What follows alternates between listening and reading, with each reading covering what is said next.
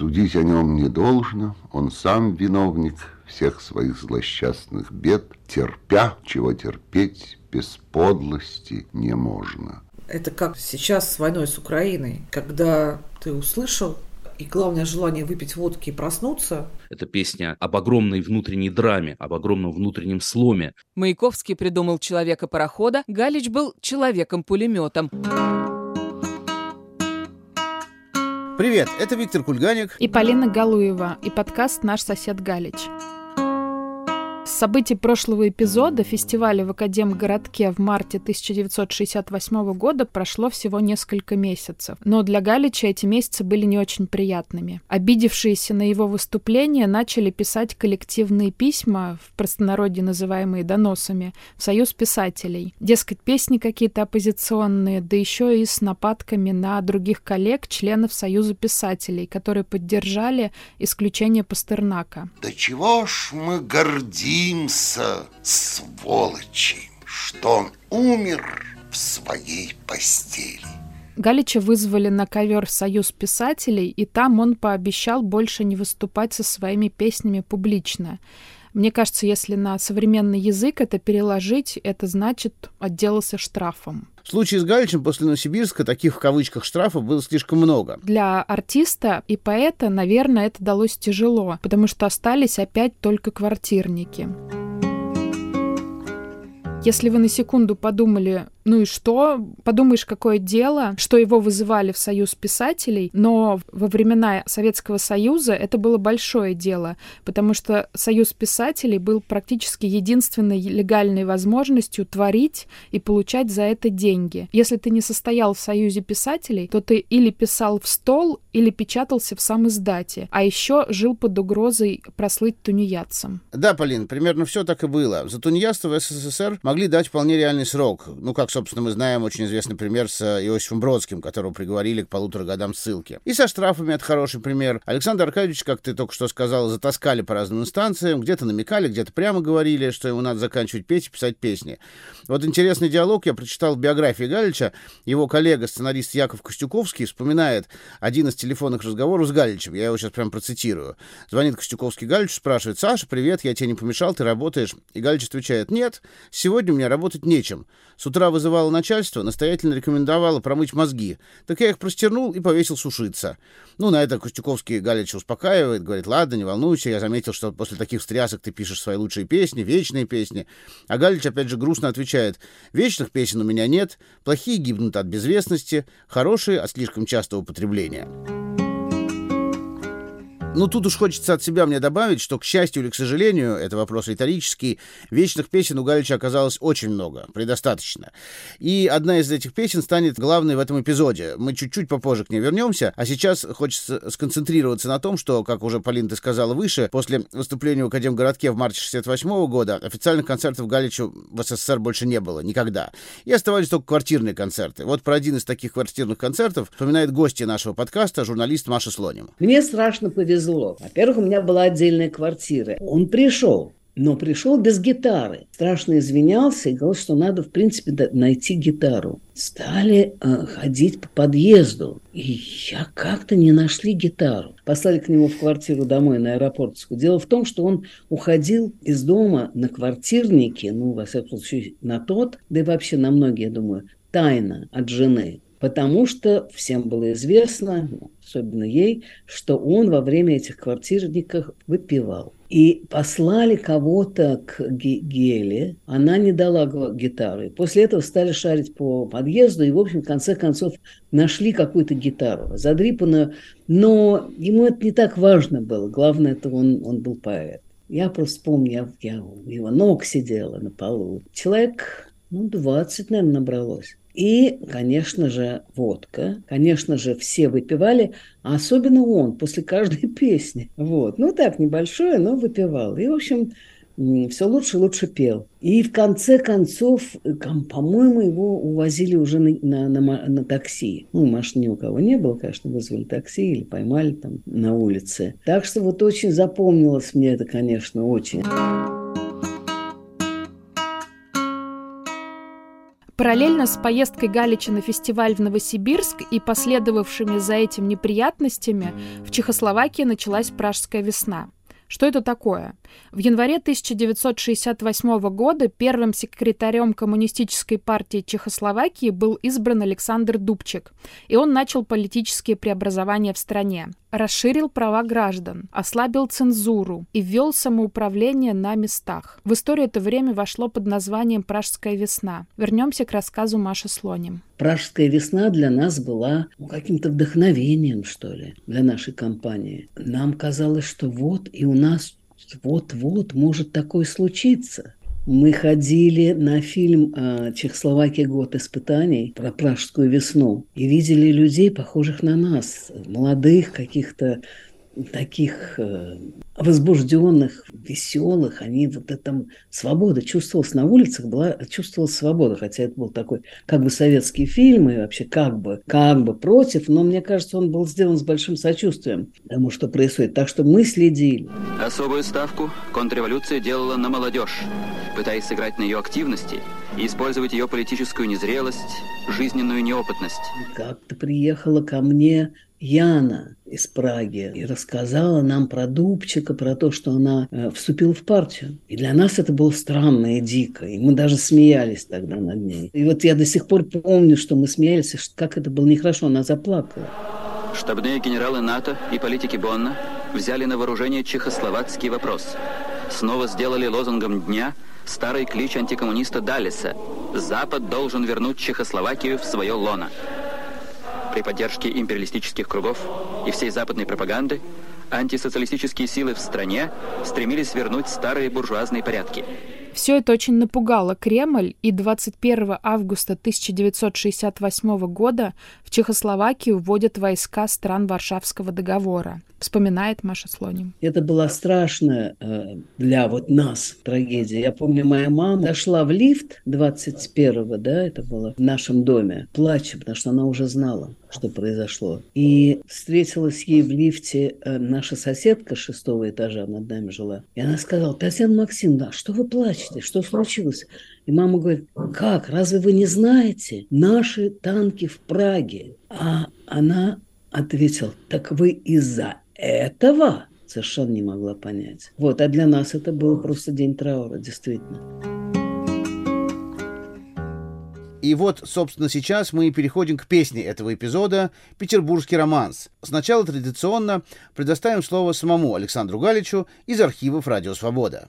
Сегодня я хочу рассказать вам об истории еще одной песни, которая была написана 20 3 августа 1968 года в Дубне. 21 августа в номер гостиницы, в котором мы жили тогда в Дубне, постучали мои друзья. У них были ужасно, ужасные лица, испуганные, трагические, несчастные. Они мне сказали, что они слышали по радио о том, что началось вторжение советских войск, войск стран Варшавского договора в Чехословакию. Мы пытались наладить наш приемник здесь, в номере гостиницы, но что-то ничего не получалось, мы ничего не слышали. Тогда мы ушли в лес. В лесу мы крутили этот приемник нещадно, бегали по всем волнам и слышали сообщения только на английском, на немецком языке, но русской передачи ни одной поймать не могли. Но мы с грехом пополам, слышно было очень плохо, разобрали и поняли, что действительно все это произошло. Эта новость потрясла многих людей во всех уголках Советского Союза. Вот воспоминания еще одного участника нашего подкаста, казахстанского правозащитника Евгения Жовтиса. Комната, где Галич пел, вот это наша гостиная, там было такое большое кресло-кровать. У него были такие довольно массивные ручки, такие деревянные. Отец на одной из этих ручек стоял, потому что рядом с этим креслом кровати стоял большой шкаф, на котором стоял армейский радиоприемник. И этот радиоприемник, видимо, очень хорошо ловил э, вражьи голоса. И отец пытался немецкую волну, BBC и «Голос Америки» ловить. Вот, а поскольку обычно эти программы начинались вечером, то я вольно-невольно, даже когда ложился спать, у меня над головой, так сказать, а работали вражьи голоса, отец что-то, э, так сказать, слушал, как-то реагировал. И я очень хорошо помню, что он услышал в вводе в 68 году советских войск в Чехословакию. Я помню, как я даже, так сказать, подпрыгнул на кровати, потому что он закричал, они сошли с ума. Наверное, самая точная ассоциация, которая приходит сейчас в голову, и самая болезненная ассоциация, когда мы хотим описать состояние людей, которые в августе 68-го услышали о вводе советских танков в Чехословакию, это шок, который испытали многие в феврале 22 -го года. И об этом говорит следующая участница нашего подкаста Ольга Романова. Это как сейчас с войной с Украиной, когда ты услышал, и главное желание выпить водки и проснуться, или заснуть и проснуться, а ничего уже нет – и ты не знаешь, что делать. И на самом деле осознание, как вот это все, что, что тебе делать, что делать всем остальным, выходить на площадь, кидаться на вокзал, там, может быть, беженцы поехали, ты ничего не понимаешь еще, но ты понимаешь, что ты должен что-то делать. И Галич садится писать песню, а другие люди собираются выходить на площадь. Это на самом деле абсолютно одно и то же. Это абсолютно одно и то же движение. Здесь над винную стойкой, над пожаром зари Наколдовано столько, набормотано столько, набормотано столько, наколдовано столько, что пойди, повтори. И на следующий день я написал эту песню. Я подарил ее своим друзьям. Они ее увезли в Москву. И в Москве в тот же вечер на кухне одного из московских домов хозяин дома прочел эти стихи. И присутствовавший Павел Литвинов усмехнулся и сказал актуальные стихи, актуальная песня.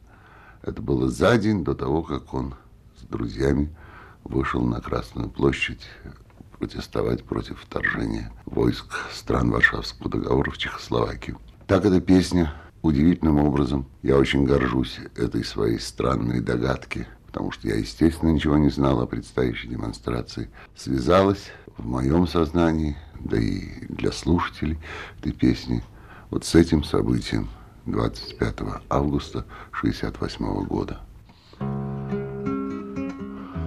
Песня называется «Петербургский романс». У нее есть эпиграф. «Судить о нем не должно, он сам виновник всех своих злосчастных бед, терпя, чего терпеть без подлости не можно». Карамзин. Быть бы мне поспокойней, Не казаться, а быть. Здесь мосты, словно кони, По ночам на дыбы. Здесь всегда по квадрату На рассвете полки От Синода к Сенату — как четыре строки.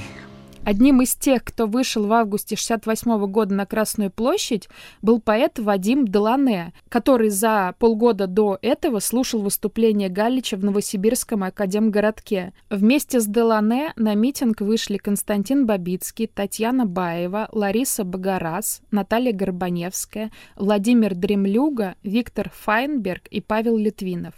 Журналист и двоюродная сестра Павла Литвинова как раз-таки Маша Слоним. Она вспоминает, как узнала об этой демонстрации. Пришли навестить Чуковского на дачу. До этого были на дачу Пастернака. Сын был мой, маленький, два года, что ли, ему было. И крутили приемник. Ну, нам надо было знать, да, танки, та, та, советские танки в Праге. Конечно, мы следили за событиями. И вдруг мы там, прямо там слышим голос Америки, который сообщает о том, что вот восемь человек вышли на Красную площадь, их э, там избили, арестовали и прочее. И перечисляют имена, и я узнаю эти имена и Наташу Горбаневскую, которая хорошо, ну, я потом еще лучше ее узнал, ну, в общем, конечно, знал ее. Павел мой двоюродный брат, э, с которым мы росли вместе, в общем, близкий мне человек. Они никому не сказали. Мама потом говорила, что ей тоже, хотя Павел очень близок с ней, с моей мамой был, звала ее тетка и вообще как-то так с ней откровенничал. Он и маме не сказал, ну, чтобы не ставить, наверное, ее в такое трудное положение. А у меня в голове сразу такой, с одной стороны, обида, что он мне не сказал, не позвал ну, вообще. А с другой стороны, я стала, может, потом думать, что все-таки я не Наташа Горбаневская. У меня двухлетний сын был, и, наверное, вот я бы металась, наверное. У меня было вообще 22 года. Скорее всего, я бы все-таки не решилась. Именно из-за того, что из-за того, что у меня был сын маленький, один важный момент. То, о чем только что нам сказала Маша Слоним, вот это чувство смятения, которое испытывает человек, который, с одной стороны, хотел бы оказаться на этой площади, а с другой стороны, по каким-то причинам не мог, о нем говорит наш следующий гость Юрий Сапрыкин. И он, Юрий Сапрыкин, немножко по-другому трактует песню Галича «Петербургский романс». Давайте послушаем можешь выйти на площадь, смеешь выйти на площадь, которая, ну, как бы ретроспективно превратилась вот абсолютно в гимн как бы протестного движения, да, или диссидентского движения. На самом деле написано от лица человека, который не вышел на площадь, да. Это песня а, об огромной внутренней драме, об огромном внутреннем сломе человека, который тоже был вот вместе с декабристами и прославлял свободу, а в назначенный час этого сделать не смог. И вот теперь слава его лучинность а, бледнеет перед солнечной их славой. Зачем же потом случилось, что меркнет копейкой ржавой всей славы моей лучинность пред солнечной ихней славой? Он переживает эту трагедию. Да, можно все это нарезать на цитаты и прилепить их на те или иные как бы герба и знамена, но серьезное отношение к Галичу, наверное, кому угодно, оно мешает вот такому утилитарному, что ли, их использованию. Болят к непогоде раны, уныло проходят годы, но я же кричал, тираны, и славил зарю свободы.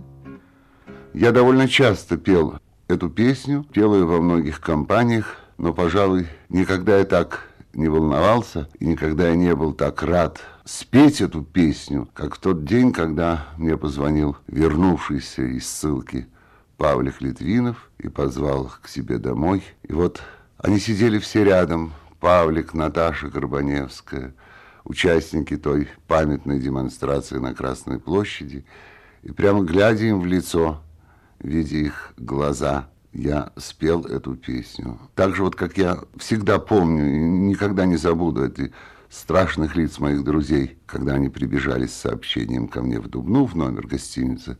Также я никогда не забуду лиц Павлика и Наташи. Я почему-то на них двоих больше, чем на других смотрел. Вот в тот день, когда Павлик вернулся домой – в Москву, и все так же не проще. Век наш пробует нас, можешь выйти на площадь, смеешь выйти на площадь, смеешь выйти на площадь, можешь выйти на площадь. В тот назначенный час. Знаешь, Полин, о чем я много думаю, когда слушаю эту песню и слушаю историю создания этой песни? Ведь это же удивительно, что Галич, ничего не зная о готовящейся демонстрации, и даже о ней не подозревая, потому что, как мы только что слышали с тобой, как мы читали и знаем, э, все держал в тайне, в секрете. Вот Галич пишет петербургский роман свой буквально за несколько дней до этого события, до этой демонстрации на Красной площади. Как такое возможно, непонятно. И я этот вопрос задавал нескольким участникам нашего подкаста. Вот, например, что мне ответила Маша Слоним петербургский романс, то, что Галич написал это просто буквально накануне, это удивительно, э, смеешь выйти на площадь. У него было очень тонкое чутье на какие-то такие вещи, на политическое вот это э, и сюр, и ужас, и, может, он сам думал вообще об этом. Э, мы же, мы же все-таки следили, это же не в одночасье все произошло. Ну, какое-то поэтическое чутье поэта, совсем неравнодушного, совсем неравнодушного. Это же тоже, он же тоже был, в общем, один из, из немногих, одиночка, который из такого истаблишмента вырвался, вышел на площадь, тоже в каком-то смысле, начал заниматься, ну, это была такая громкая политическая деятельность все-таки. Он пел его антисоветские, так сказать, песни и стихи расходились по всему Союзу. Так что, да, он вышел на площадь. Непросто, я думаю, совсем непросто. Молодчина. Он же был такой уже установившийся, ну, established, установившийся взрослый человек с наградами, с большим, в общем, опытом за плечами. Так что я думаю, что вот в каком-то смысле это он про себя тоже. И в то роковое утро отнюдь не угрозой чести казалось, куда как мудро себя объявить в отъезде. Тот же вопрос мы задали кинорежиссеру и продюсеру Роме Либерову. Вы знаете, э, это в, в таком в простом обороте называют пророчеством, но в реальности это не пророчество, это действительно просто биение сердца в унисон со своим временем. Мне кажется, что это задача любого из нас. Галич в этом смысле один из нас. Это, это не предсказание, не, не, не что другое, не пророчество, хотя можно назвать это и тем, и другим. Все земные печали были в этом краю. Вот и платим молчанием за причастность свою. И снова мы возвращаемся к тому, насколько стихи Галича, написанные более полувека назад, созвучны с нашим непростым временем. Слово еще одному гостю нашего подкаста, поэту и писателю Максиму Кабиру. СССР времен Галича, ну, конечно, все отзывается сегодняшним днем. Но, во-первых, СССР времен Галича в тысячу раз порядочнее при всей мерзости того, что происходило сегодняшнего дня. И это сравнение не означает, что там было хорошо, а здесь плохо просто означает, что здесь уже настолько падение всех нравов, что то время кажется, ну окей, Брежнев, так Брежнев, да, хотя Брежнев это не просто, мы все понимаем, там, милый старичок, а это та же Чехословакия и, и куча просто абсолютно мерзких, да, э, абсолютно чудовищных вещей. Но, во-первых, тогда люди на кухнях э, слушали Галича, а к единицам, которые рассказывали, пропагандировали, повторяли э, советскую пропаганду, уже относились просто ну, с усмешкой, не скрывающей. И такие люди уже были не рукопожаты в обществе, потому что мы говорим уже о позднем да, Советском Союзе. И всерьез к этому всему никто не относился. Ни пионеры к э, флагам, ни комсомольцы к значкам, ни к чему. А всерьез относились к другим вещам. То сегодня как раз заклюют, не просто посадят, такие посадят, а заклюют по собственной инициативе. А, без всякого приказа. И в этом, в этом это время, в первую очередь, еще мерзее, еще страшнее. Я не говорю про количество жертв, да, и про количество вообще вот этого каннибализма жуткого, про количество людей, сведенных с ума. Это во-первых. А во-вторых, мы живем во времени, где Галича нет. Все-таки в то время все произошедшее, в том числе Галича создало таким, какой он был, да, и вот он тоже там стал своим созданием своей эпохи, и это электричество этого времени его запустило и хотя бы, ну, не знаю, если то время, если, если может что-то оправдать те кровавые события, то это хотя бы такая фигура и такие стихи. А сегодня у нас нет даже этого. То есть у нас есть Галич, и мы можем притворяться, что он поют о нас, но мы не заслужили того, что эти песни о нас. Как бы мы не видели в них, да, чего-то, чего-то нам знакомого нет, мы всегда должны понять, что о нас Галич бы не сочинил ничего. Мальчишки были безусы, прапоры и корнеты. Мальчишки были безумны, к чему им мои советы? Лечиться бы им, лечиться, на кислое ездить воды, они ж по ночам отчизна, Тираны, заря свободы. Интересный момент, что вот, конечно, петербургский романс и уже конец 60-х годов для Галича, это, безусловно, переход к песне политической, к песне гражданской, к песне антисоветской, если угодно. И тут важно понимать, что, с одной стороны, многие люди, которые знали Александра Аркадьевича, говорили, что он человек очень мягкий, очень такой интеллигентный, сиборитствующий. А с другой стороны, другие люди, которые тоже его знали лично и тоже, так сказать, с ним пересекались, они о нем писали совершенно иные вещи. Вот мне очень хочется здесь привести цитату, к сожалению, у нас нет этой записи в аудиоварианте, э, Валерии Ильиничны Новодворской из ее статьи про Галича. У Галича был обманчивый псевдоним, ласкающий, круглый, как морская галька, обточенная волной. А на самом деле этот уютный, упитанный бонвиван с такой добродушной физиономией был зол, умен, полон горечи, желчи и ненависти. Это был не медвежонок Винни-Пух, а настоящий волк — Серый, лесной, дикий. Таким волком хотел быть Высоцкий, но слишком широка была его палитра, слишком артистичен он был для одной единственной роли — роли антисоветчика. А Галич увидел советскую действительность через прицел автомата и талантливо расстреливал ее в упор. Почти компьютерная игра. Маяковский придумал человека-парохода, Галич был человеком-пулеметом, добрым, ласковым пулеметом, улыбчивым волком.